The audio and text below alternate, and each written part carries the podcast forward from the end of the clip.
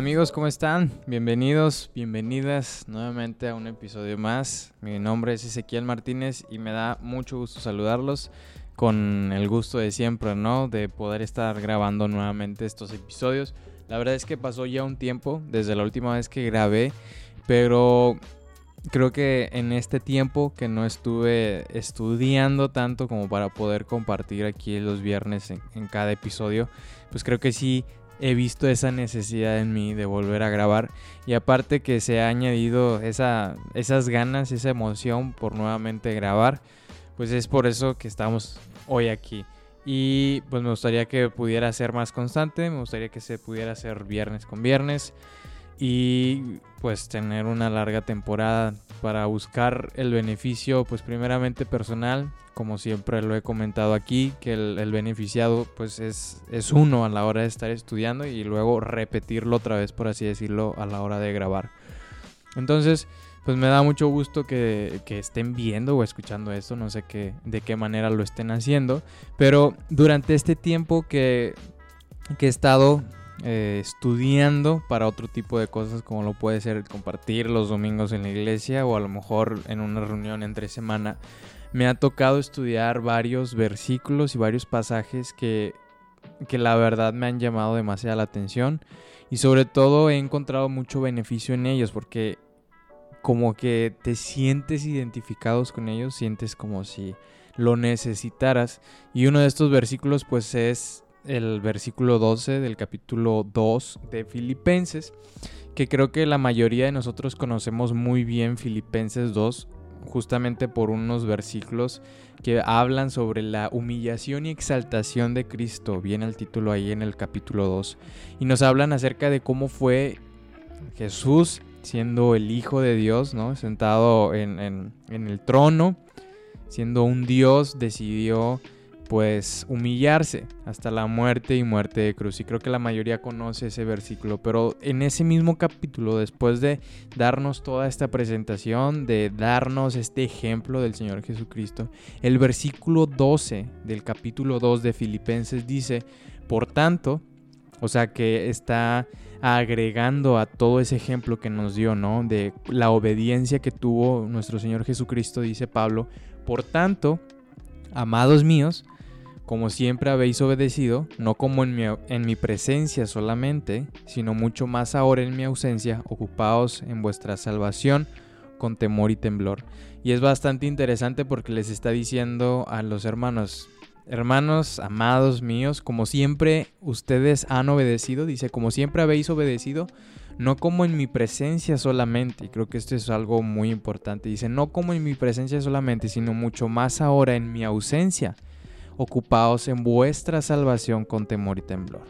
Y Pablo tiene una alegría porque inicia ¿no? este versículo diciendo, amados míos, como refiriéndose con cariño hacia ellos.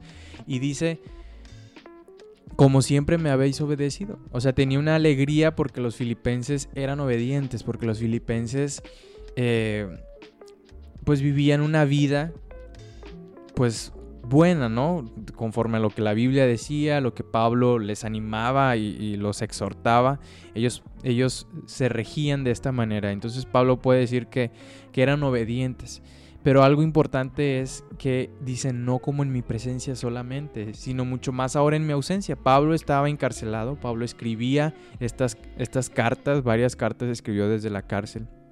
Y lo interesante es que el primer punto de este versículo que me llamó mucho la atención es cómo Pablo resalta la obediencia, la importancia de la obediencia no solamente cuando él tenía que estar, sino que ahora cuando él no estaba, dice, mucho más ahora en mi ausencia, ocupaos en vuestra salvación con temor y temblor.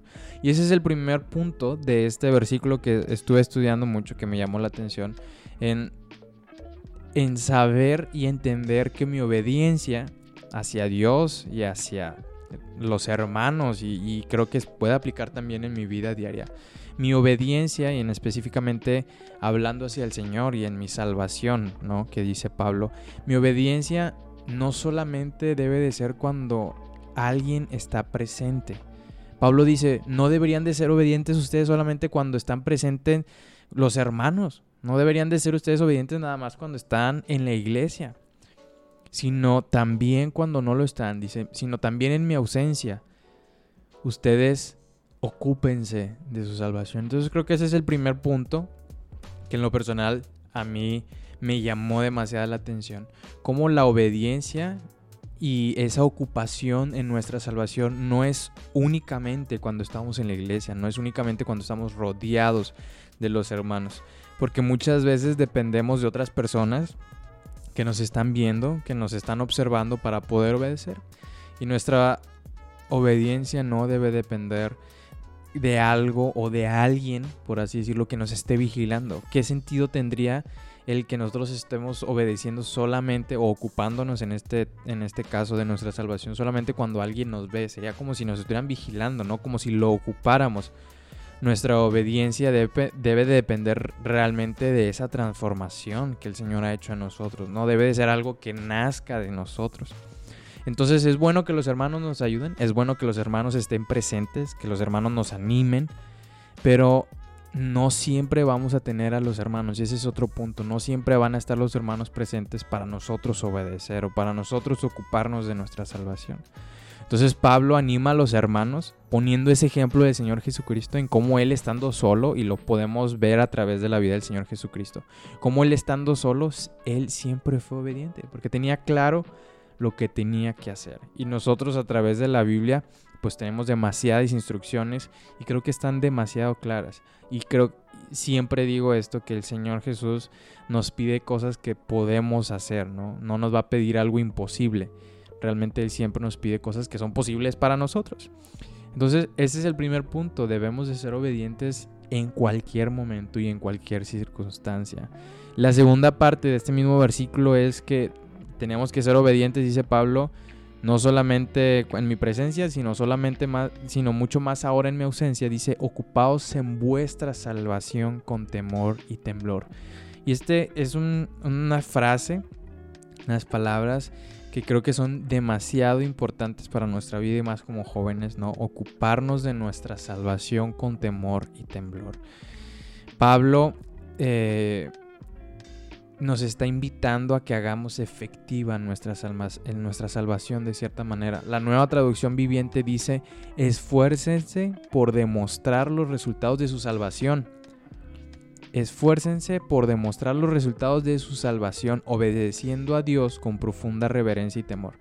Y esa es la idea, que y ahora nosotros que ya tenemos la salvación, ahora que nosotros ya somos hijos de Dios, esforcémonos por demostrar resultados. Esforcémonos por demostrar que ahora somos hijos de Dios. ¿No? Entonces Pablo nos anima a que nos, esforcemos en esta salvación, en este proceso, ¿no? Estando acompañados o estando solos, que es lo que hablábamos ahorita. Estando con hermanos o sin hermanos, debemos de ocuparnos en hacer efectiva esa salvación. Y lo interesante es los versículos que siguen a continuación del 13. Dice, porque Dios después de que nos dice que ocúpense en vuestra salvación, dice, porque Dios es aquel que en vosotros produce el querer como el hacer por su buena voluntad. Dice el 14, haced todo sin murmuraciones y contiendas, para que seáis irreprensibles y sencillos, hijos de Dios sin mancha, en medio de una generación maligna y perversa, en medio de la cual resplandecéis como luminares del mundo, en medio de la cual resplandecéis como luminares del mundo. Y para mí este es uno de los versículos que más me gusta, de los versículos que más me encanta, porque nos describe el versículo 15 la sociedad en la que estamos, ¿no? Dice, para que seáis irreprensibles y sencillos, hijos de Dios sin mancha, en, un, en medio de una generación maligna y perversa. Y esto de maligna y perversa pues me llama demasiado la atención porque no solamente dice que es mala, que no es buena, que está eh, dañada, sino que realmente usa palabras fuertes y es maligna y perversa. O sea, depravada, una sociedad mala, una sociedad que realmente está alejada de Dios y de sus, y de, y de sus caminos, ¿no?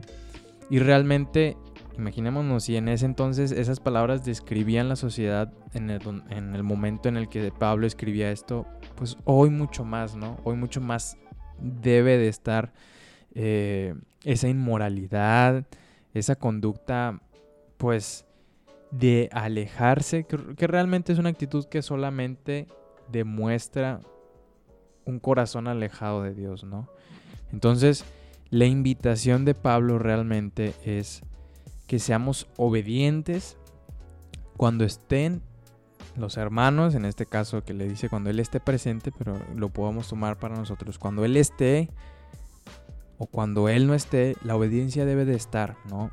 Y no solamente pensando en que la obediencia era para Pablo, sino realmente que estamos obedeciendo la palabra de Dios al Señor mismo, ¿no? Lo que Él nos pide.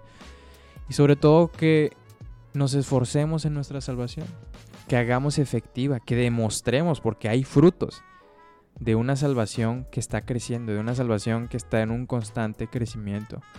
Entonces creo que esa es la invitación el día de hoy y sobre todo recordar que estamos en una sociedad que necesita luminares. Dice el versículo 15, en medio de la cual resplandecen como luminares del mundo. El cristiano debe de resplandecer, debe de marcar esa diferencia. Entonces no nos podemos permitir a olvidarnos, no podemos permitirnos a dejar a un lado todas estas instrucciones que el Señor nos ha dado. Y esto me ha animado demasiado estos últimos meses y me gustaría dejarlos con esta idea, ¿no? De que la obediencia es en todo momento, porque es para el Señor, y sobre todo esa invitación a trabajar en nuestra salvación, esa invitación a estar presentes en medio de una generación que necesita del Señor. Y sobre todo que nosotros ya tenemos esa encomienda de poder ser luminares del mundo, ¿no? Imaginémonos, aquí en Monterrey existe un cerro, el Cerro de la Silla, y sobre ese cerro hay una antena y sobre esa antena hay una luz que en la noche se alcanza a ver desde muchos ángulos, desde muchas partes de la ciudad. Y está ahí para marcar la diferencia, para que se vea que hay vida ahí arriba, ¿no? Por los aviones, por cualquier cosa, es una señal de que ahí hay algo. Y esa debería de ser nuestra idea el día de hoy, ¿no? Que en nuestro mundo, en nuestro contexto, en nuestro grupo social, pues que la gente vea esa luz, poder ser luminares del mundo. Entonces esa es una de las cosas que he estado estudiando en, en estos meses y me gustaría dejarlo aquí para que ustedes lo escucharan, lo vieran. Y ojalá, como les digo, que la próxima semana yo pueda estar nuevamente aquí compartiendo de las muchas cosas que la Biblia nos enseña y la Biblia nos anima este, a que estudiemos y compartamos sobre todo. Que creo que esa es una de las cosas importantes, el compartir. Eh, entonces, pues nada, si les gustó este video o podcast audio pues no estaría de más que lo compartieran con alguien que crean que necesita esto, ¿no? Esto es un, mensaje de ánimo para todos aquellos que, que necesitan recordar estas cosas. Entonces, pues sin nada más que decir, nos vemos en el próximo episodio.